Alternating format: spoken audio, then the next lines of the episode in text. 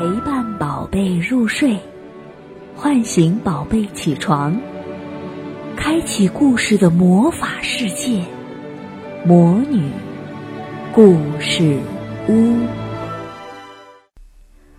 卤蛋阿姨讲故事。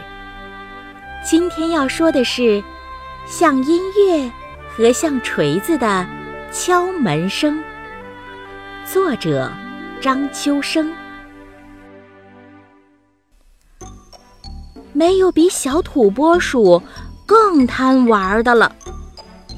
放学以后，他背着书包到处游荡，和小鼹鼠翻跟头，和小刺猬赛跑，和小青蛙摔跤。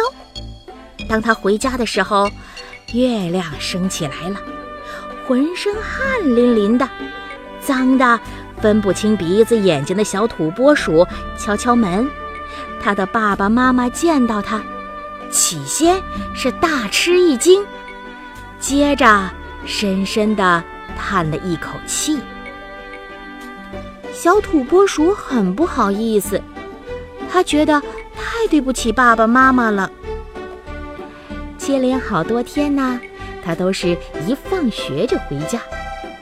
爸爸妈妈给他做美味的点心，他吃完点心休息一会儿，就专心的做作业了。有一天，小土拨鼠又贪玩了，玩到月亮升起来才回家。接连两天都是这样。第三天，小土拨鼠。又是这个时候回家了。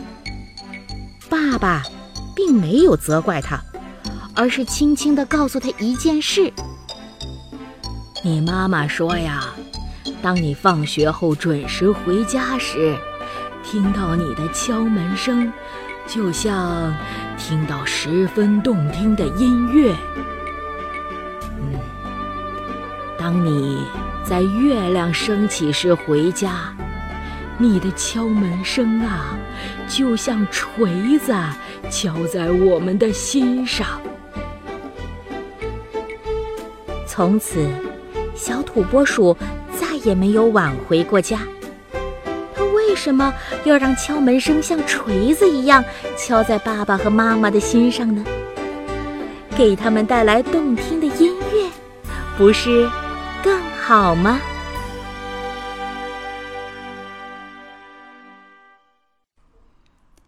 亲爱的小宝贝们，今天的故事就讲到这儿了。想听更多的好故事，欢迎你在微信公众号上搜索“魔女故事屋”，加关注来和我们做朋友。这里有更多的好故事等着你哦。我们下期再见。